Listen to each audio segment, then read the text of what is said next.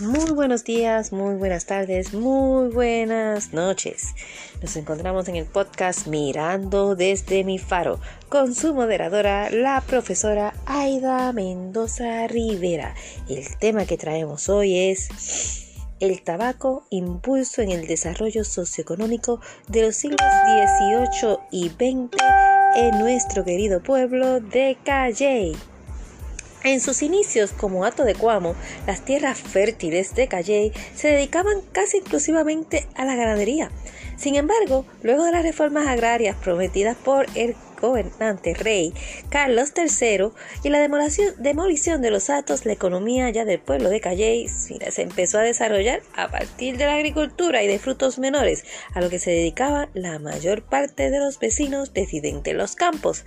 Poco después de su fundación como pueblo, en 1773, Calle ya contaba con 38 estancias, 22 cuerdas de caña, 71 cuerdas de plátano, 1790 cuerdas de algodón y 1900 cuerdas de café.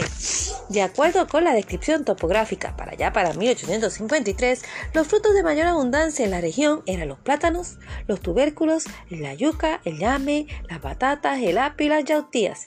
El repollo y la col se cultivaban en cantidades significativas, según nos dice verdad el historiador López Martínez, Pío López Martínez. Eran muy usados por las clases más humildes. Estas familias humildes cultivaban también el arroz, el maíz para el consumo propio y las hortalizas para el mercado de Guayama. Los propietarios más pudientes se dedicaban a la agricultura del comercio, por lo que en el siglo pasado sembraban plátanos y café, aunque el café nunca llegó a ser el cultivo principal de la economía local. Eso será otro tema, el café en calle. El tabaco era una siembra usual para los campesinos ya del siglo XVIII, pero este se cultivaba más bien para uso propio y no para exportación en los mercados externos, por lo que su importancia como producto agroindustrial era casi nula. A partir de las reformas agrarias y comerciales, sin embargo, la siembra de café aumentó significativamente durante esa segunda mitad del siglo, convirtiéndose los campos de la región de Guayama, comprensivo Zacayey, en la zona de mayor cultivo del tabaco así poquito a poco. El tabaco pasó a ser una de las principales riquezas de Calley, sobre todo en los barrios de Toita, Matón, Piedra, por ser el terreno más seco. Según Úbeda y Delgado, el valle de Matón abajo servía de, anfiteatro a las ricas vegas tabacareras de plata, en la que se producía el más exquisito y condicionado tabaco del país, que solo tenía rival el de Vegana de Comerío. Mientras crecía la importancia comercial del tabaco, el impacto de su cultivo empezaba a notarse en el centro urbano. Las estructuras relacionadas a la producción de tabaco se mantenían en el lugar del cultivo, pero la actividad fabril se concentraba cerca y dentro del pueblo. Suponemos que con el fin de aprovechar la mano de obra y los accesos fáciles al mercado. Ya para la segunda mitad del siglo XIX se establecieron en el pueblo de Calle por lo menos tres fábricas de tabaco la de Mérito Colón Warren la, y la fábrica de cigarros La Colectiva y la Bella Rosita.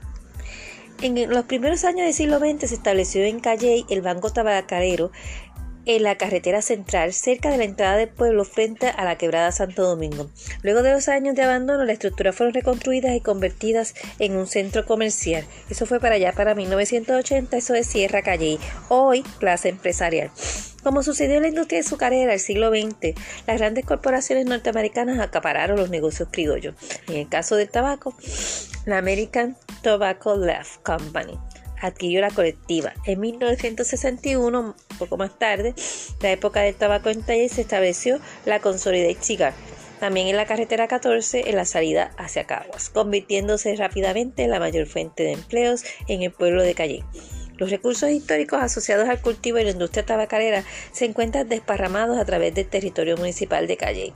Entre ellos se encuentran restos de estancias, ranchones para despallellados, el tejido de la hoja, fábricas de cigarros y cigarrillos y grandes plantas industriales, las pequeñas y medianas fábricas de cigarros y los locales para la venta que se encontraban en el pueblo o hacia las salidas del pueblo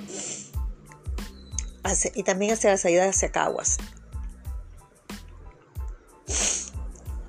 Gracias, estamos un poco de alergia, pero seguimos hacia adelante mirando de nuestro faro para dar a conocer nuestra historia. Recuerden, compartan, compartan, compartan, nos ayudan, ¿verdad? Para que más personas puedan conocer nuestra historia. Y nosotros continuaremos pendientes a nuestras próximas grabaciones. Muchas gracias por escucharnos y compartirlas.